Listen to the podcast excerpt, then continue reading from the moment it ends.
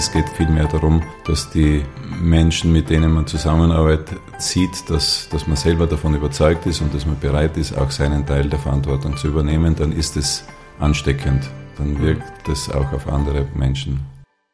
Herzlich willkommen zu einer neuen Folge von Die SWZ trifft. Diesmal zu Gast ist Johannes Schneebacher, ehemaliger Generaldirektor der Volksbank und nun selbstständiger Unternehmer. Mein Name ist Heinrich Schwarz, ich bin Redakteur bei der Südtiroler Wirtschaftszeitung. Hallo Herr Schneebacher, schönen Tag und danke, dass Sie sich die Zeit genommen haben. Ebenfalls einen schönen guten Tag und hier bin ich. Johannes Schneebacher ist Jahrgang 1961 und wurde in der Steiermark geboren. An der Uni Graz studierte er Rechtswissenschaften und Theologie. Im Jahr 1988 kam Schneebacher nach Südtirol, wo er bei der Raiffeisen Landesbank arbeitete und 1999 deren Generaldirektor wurde. Zwei Jahre später wechselte er in derselben Funktion zur Südtiroler Volksbank. Vor drei Jahren kam die überraschende Nachricht, dass Johannes Schneebacher die Volksbank verlässt, um sich anderen Projekten zu widmen. So gründete er zusammen mit Partnern das Startup Equitech mit Sitz in Zürich, das im Bereich der Digitalisierung von Geschäftsprozessen tätig ist. Ansässig ist Schneebacher weiterhin in Südtirol. Er lebt in Schenna, wo er auch ein Gästehaus betreibt. In Südtirol ist zudem Schneebachers Expertise weiterhin gefragt. Er ist etwa Verwaltungsrat der Kapitalverwaltungsgesellschaft Eurigo Plus, der Südtirol Informatik AG und des Verbandes der Privatzimmervermieter. So, und in dieser Podcast-Folge sprechen wir nun unter anderem über den Ausstieg von Johannes Schneebacher zum Topmanager. Wir sprechen über gute Führung und über seine heutigen Tätigkeiten. Herr Schneebacher, ich habe Ihren Werdegang kurz beschrieben, würde Sie aber selbst noch kurz erzählen lassen, wie denn Ihr Leben jetzt ähm, nach dem Ausstieg bei der Volksbank aussieht. Ja, ich würde sagen, das Leben ist weiterhin äußerst interessant. Ich habe jetzt doch eine Richtung eingeschlagen, die jetzt nicht strikt mit dem Bankensystem zu tun hat, sehr wohl aber mit dem Finanzökosystem äh, über die Tätigkeit als Co-Founder eines Start-up-Unternehmens in der Schweiz, denn wir bilden nicht nur digitale Prozesse ab im, im Rahmen der Corporate Governance, sondern wir sind zuerst einmal Aktienregister und äh, das ist in der Schweiz eine doch äh, wichtige Gesellschaftsform. Äh, es gibt fast 120.000 Aktiengesellschaften, vergleichbar in etwa mit der GmbH bei uns hier in Italien oder in, in Deutschland. Und insofern äh, hat das sehr wohl mit dem, mit dem Finanzsystem zu tun, denn als Aktienregister und als Unterstützer von digitalen Geschäftsprozessen äh, innerhalb der Corporate Governance legen wir einen besseren Grundstein für das Erreichen von Equity, also von Eigenkapital und so sehr unterscheidet sich das dann noch auch wieder nicht, äh, wenn äh, ein Unternehmen auf der Suche nach Liquidität ist, dann kann es eben Fremdkapital sein, sprich äh, meistens Bankfinanzierungen oder, und ich denke, das wird in der Zukunft verstärkt der Fall sein, in der Form von Investoren, die Eigenkapital in ein Unternehmen einbringen. Und die brauchen Transparenz. Einen Teil dieser Transparenz können wir durch unsere Tätigkeit garantieren. Wir kommen später noch auf Ihre mhm. heutigen Tätigkeit zu sprechen. Blicken wir kurz zurück, ähm, das Jahr 1988. Wie war es für Sie damals, die gewohnte Umgebung zu verlassen und im Ausland eine neue Herausforderung einzugehen? Ja, das war in erster Linie eine private äh, Familienentscheidung und nicht so sehr eine berufliche.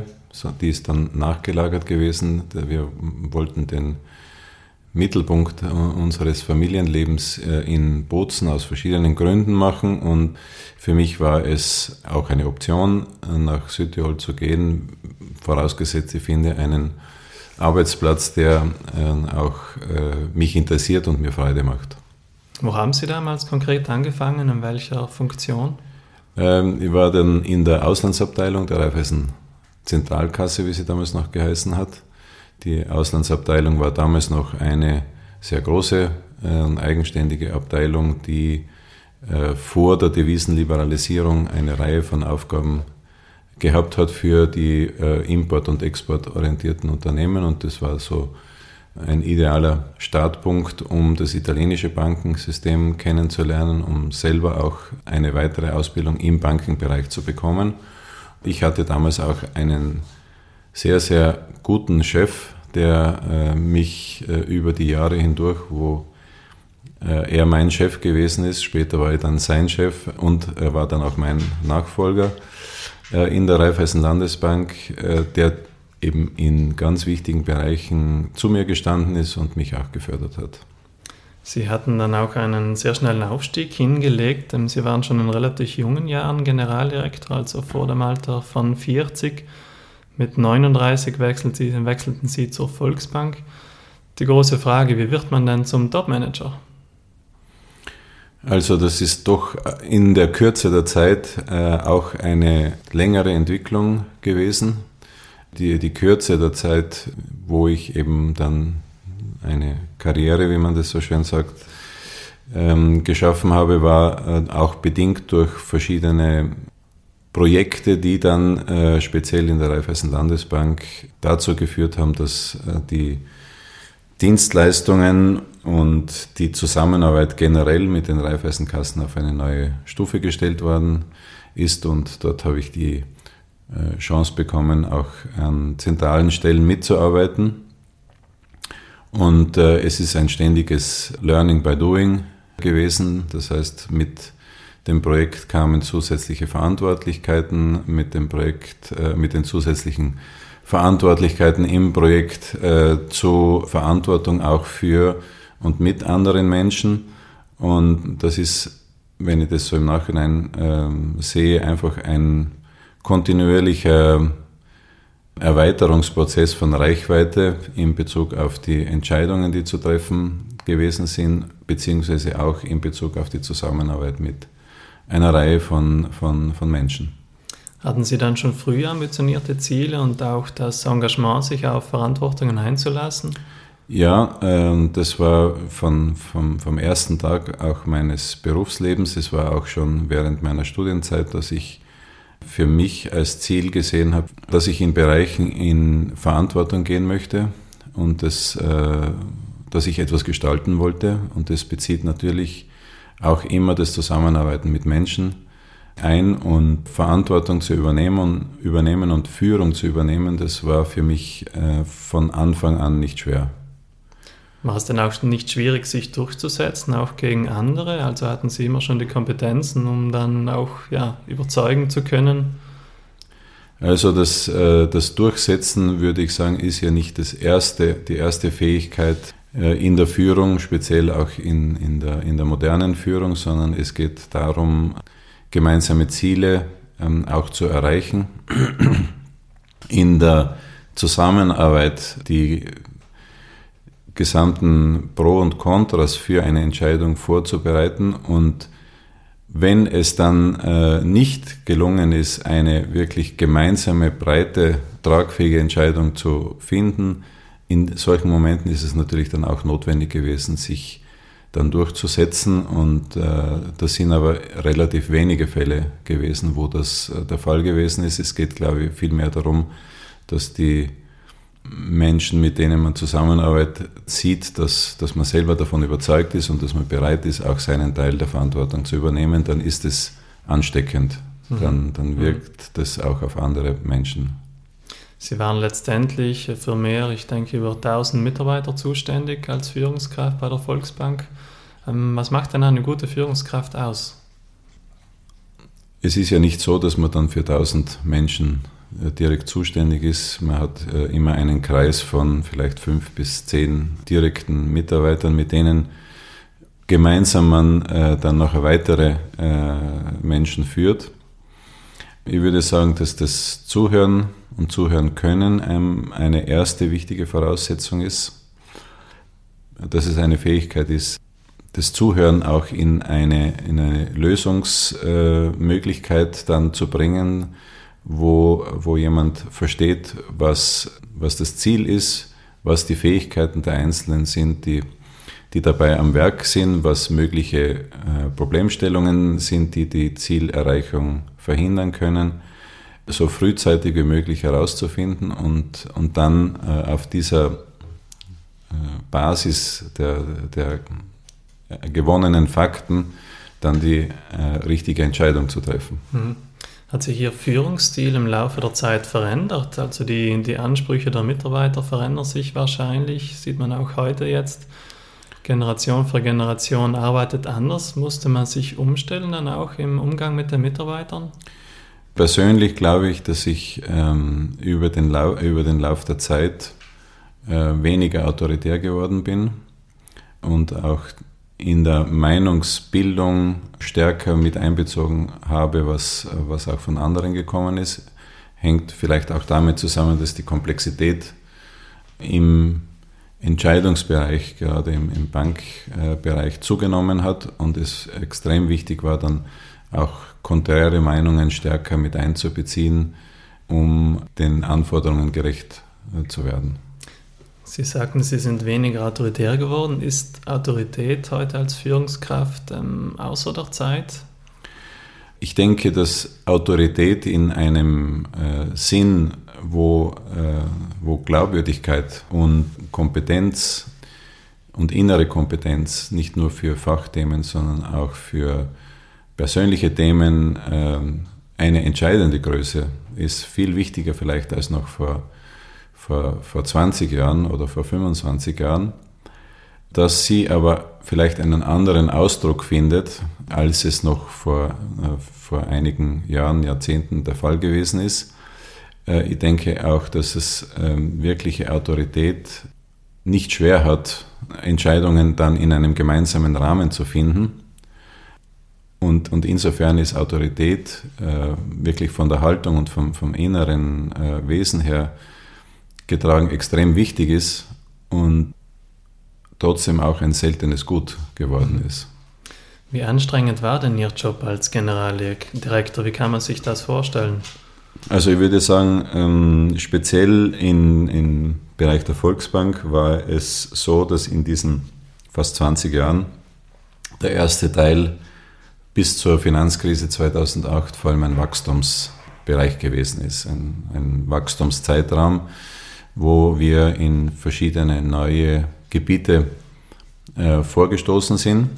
Die Idee einer Regionalbank, glaube ich, war schon damals faszinierend und wichtig und hat also von dort her gesehen auch bestimmte, bestimmtes Interesse und, und Sympathie auch gefunden, mit allen Schwierigkeiten, die auch damit verbunden waren. Ähm, der zweite Teil ab 2008, oder besser gesagt, ich selber habe diesen zweiten Teil äh, so empfunden als ein ständiges äh, Krisenmanagement, denn äh, wir sind also ab 2008 in verschiedenste Krisen hineingekommen, die äh, zum Teil im Finanzbereich gelegen sind, zum Teil in der Realwirtschaft gelegen sind, zum Teil in rechtlichen Rahmenbedingungen. Und das habe ich immer als sehr, sehr anstrengend empfunden, weil es mehr eine Defensivkraft äh, zur Folge oder als Notwendigkeit gehabt hat und mein persönlicher Stil war immer eher in, in Wachstumsphasen hineinzugehen. Mhm. Aber wenn man diese Verantwortung trägt, dann muss man die Dinge immer so nehmen, wie sie da sind. Ja, welchen Ablauf hatte denn jetzt ein durchschnittlicher Arbeitstag? Wie würden Sie den beschreiben?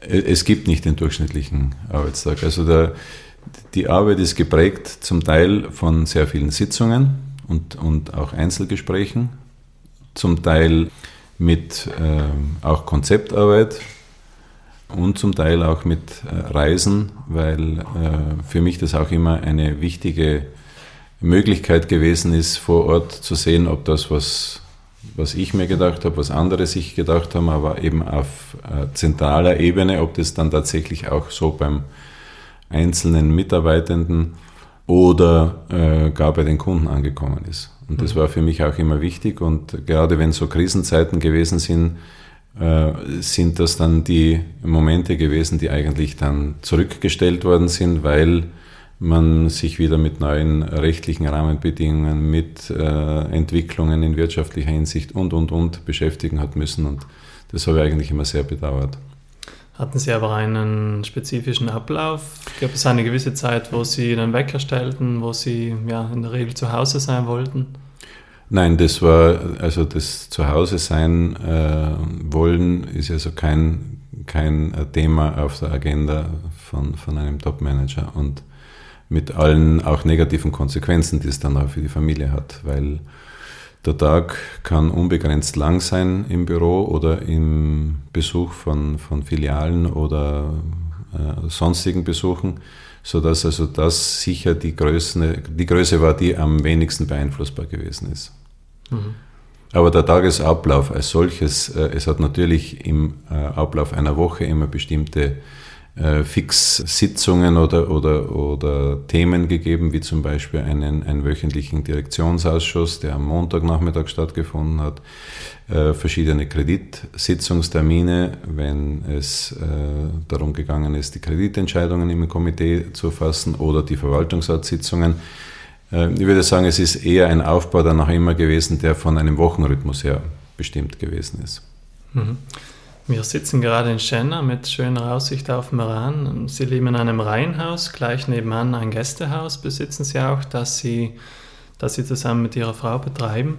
Ähm, auf der Website heißt es, Sie hätten damit einen lang gehegten Traum verwirklicht. Hat Sie Tourismus schon immer interessiert?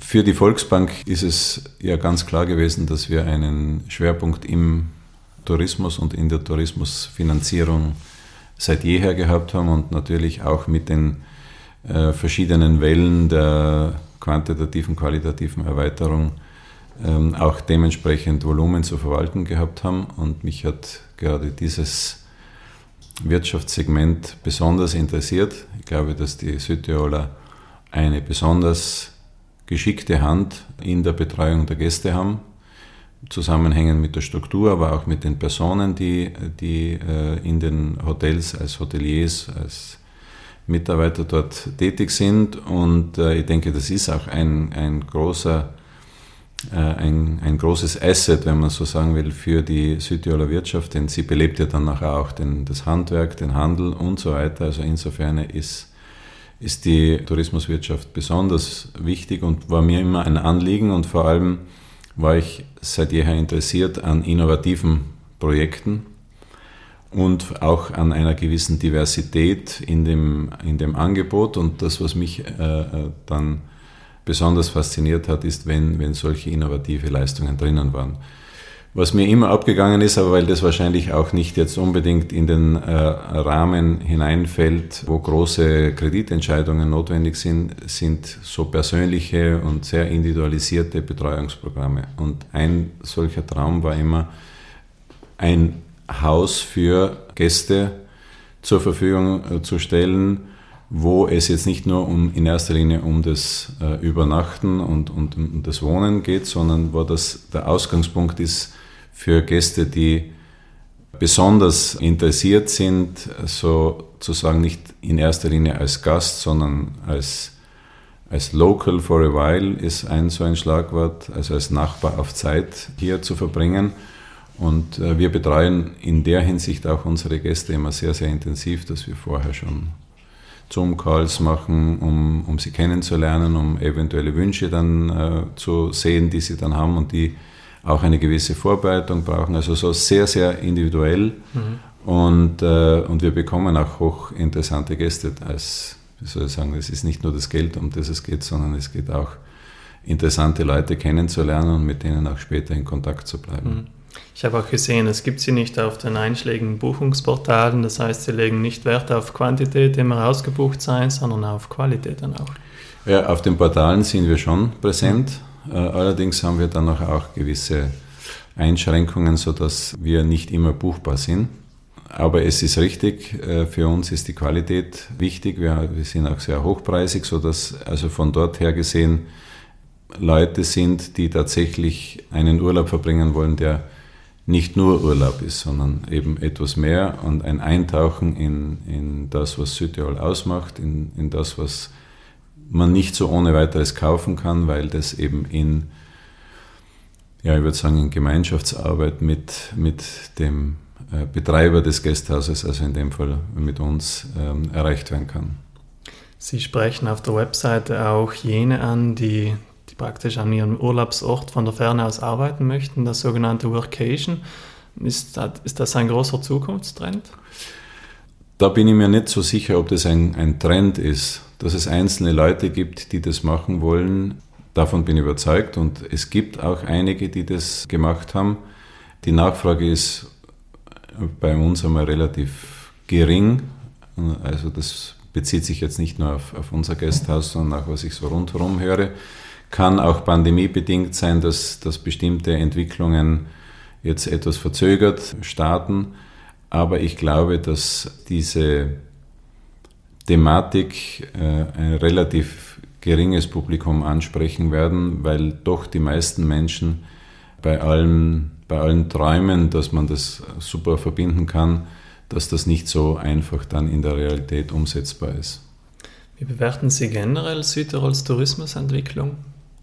Ja, ich bin nach wie vor ein, ein Fan äh, von der Tourismusentwicklung, was die Herzlichkeit und Freundlichkeit der, der Betriebe und der Verantwortlichen dieser Betriebe betrifft. Ich denke, dass wir wirklich mit diesem Thema der Freundlichkeit, Herzlichkeit und der wunderbaren Umgebung am meisten punkten. Das ist auch das, was vielleicht die schweigende Mehrheit wirklich bevorzugt. Äh, ich denke, dass die Modethemen, die aktuell lanciert werden, gar nicht äh, ausschlaggebend sind für einen Buchungsvorgang äh, dieser, dieser Gäste. Und ich denke, dass gerade in Zeiten wie diesen, wo, wo sehr viel Unsicherheit herrscht, gerade unsere Gäste aus, den, aus dem Hauptherkunftsland, also Deutschland, ein bisschen Österreich, ein bisschen Schweiz, dass die sehr wohl auch weiterhin auf Urlaub gehen möchten, aber vielleicht Destinationen, die etwas weiter weg liegen, äh, vermeiden und solche Destinationen, wo aber ein Grundbedürfnis, nämlich zur Ruhe zu kommen, äh, in, in weniger äh, oder in kurzer Zeit erreichbar ist, das, das ist Südtirol in par excellence. Und mhm. deswegen denke ich, dass das auch weiterhin funktionieren wird gibt halt derzeit große Umbrüche auch in, in den Konzepten, die wir derzeit sehen. Wie weit die tatsächlich zum Ziel führen, das muss ich auch noch erst, erst herausstellen. Hm. Die Landespolitik hat einen Bettenstopp äh, beschlossen. Sie leben selbst in einer Tourismushochburg und kennen ja die Folgen des Tourismus dann auch auf Verkehr, Lärm und so weiter. Halten Sie eine Tourismus-Touristen-Obergrenze für sinnvoll?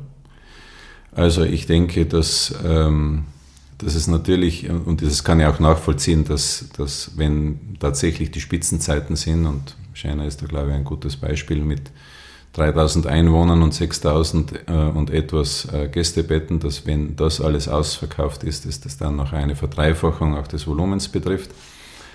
Äh, ich würde mir jedenfalls wünschen, dass man genauer hinsieht äh, und, und sich fragt, was ist das, was einen dann in diesem Moment stört und was kann man lokal auch tun, um dem Abhilfe zu schaffen.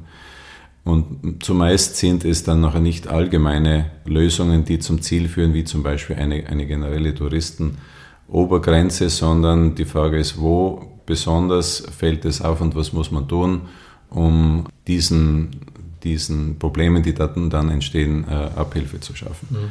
Und äh, Schenner ist ja auch ein Beispiel dafür, dass das ja nicht die, das ganze Jahr so ist, sondern das ist halt im Sommer und im Winter äh, ist gar nichts. Und äh, auch da frage ich mich, die, die äh, Umgebung ist ja genauso schön, vielleicht ist es etwas kühler, aber nicht so kühl wie in anderen Teilen äh, Deutschlands oder der Schweiz.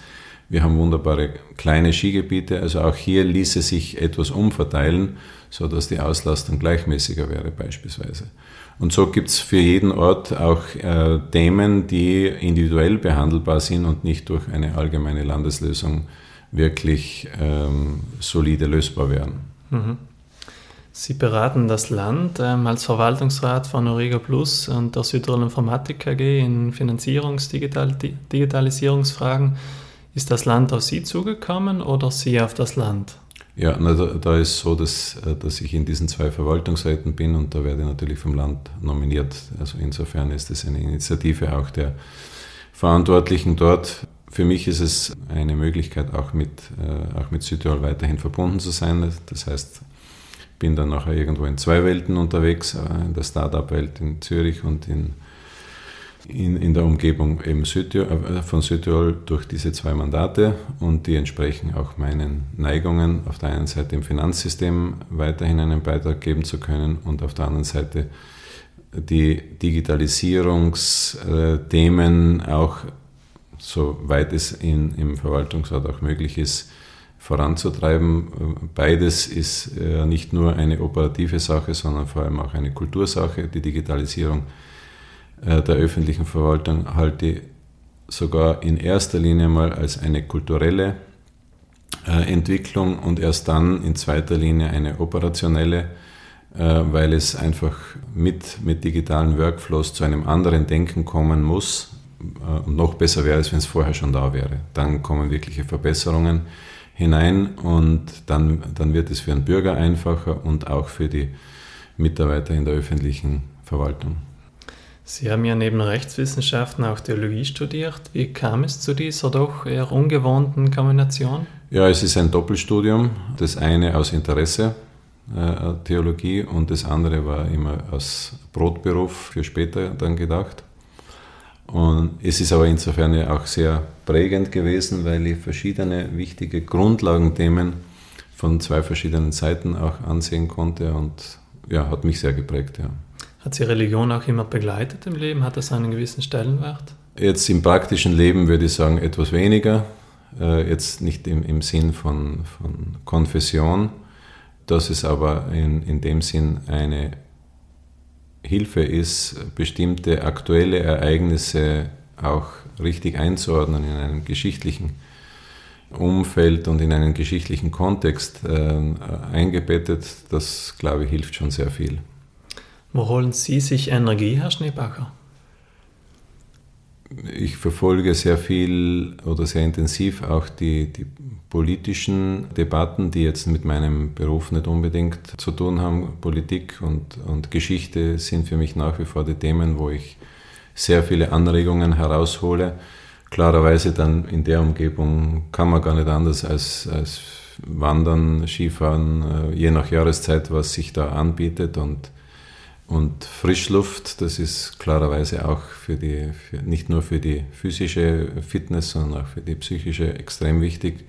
Und das, und das mache ich auch vielleicht noch zu wenig. Und da hätte ich einen Wunsch offen, dass das mehr äh, sein könnte, aber ist okay so. Erwarten Sie aber deutlich weniger jetzt als äh, früher bei der, bei der Bank? Naja, es ist ähm, so, dass, dass zum einen eben ich da die Tätigkeit habe eben als Co-Founder im in, Equitec mitzuarbeiten, bin dann aber auch mit dem Gasthaus beschäftigt. Ich habe die äh, ich habe auch die äh, beiden Mandate und äh, als weitere Tätigkeit Beratungen bei, bei verschiedenen Unternehmen. Also letzthin eine sehr intensive mit der finanziellen Restrukturierung eines, eines Hotels und das macht natürlich auch sehr viel Spaß, aber es kostet auch Zeit. Also insofern, wenn ich die Arbeitszeit zusammenzähle, ist es etwas weniger als das, was ich in der Bank mache, aber nicht sehr viel. Würden Sie rückblickend etwas in Ihrem Leben anders machen? Also das ist eine Frage, die ich bei anderen sehr häufig gehört habe und wo ich mir selber dann immer gefragt habe, was würde ich antworten? Natürlich von dem äh, Standpunkt, den ich heute habe, würde ich vieles anderes machen. Aber es ist gut so, was in der Vergangenheit gewesen ist, denn man kann immer nur von dem starten, wo man sich gerade befindet. Und, und insofern gäbe es genügend Dinge, die ich anders machen würde, wenn ich es äh, mit dem Wissen von heute mache. Aber sozusagen in dem Sinn bereuen oder äh, nachtrauern, nein. Zum Abschluss stelle ich Ihnen noch drei kurze Fragen mit der Bitte auch um entsprechend kurze Antworten. Südtirol bedeutet für mich? Eine äh, wunderbare Kombination von, von verschiedenen tollen Elementen aus Natur und Kultur, aus äh, deutschem und italienischem äh, Kulturkreis und äh, Leben und ist insofern ein wunderschöner Platz zu leben. Wo legen Sie Ihr Geld am liebsten an? Äh, in meine eigenen Aktivitäten. Und das beste Buch, das Sie gelesen haben? Äh, da gibt es so viele und momentan le lese ich gerade ein, ein, ist ein englisches Buch, heißt äh, Coffee with Hitler. Also vor allem, wenn es um äh, geschichtliche Bezüge geht äh, und hin und wieder auch Belletristik. Gut, vielen Dank, Herr Schneebacker, für das interessante Gespräch. Danke auch. Danke auch an Sie, liebe Zuhörerinnen und Zuhörer, Die nächste Folge unseres Podcasts gibt es in zwei Wochen. Aktuelle Berichte und Interviews über Südtirols Wirtschaft und Politik finden Sie in der SWZ, die jeden Freitag erscheint, sowie täglich online auf swz.it. Bis zum nächsten Mal, machen Sie es gut.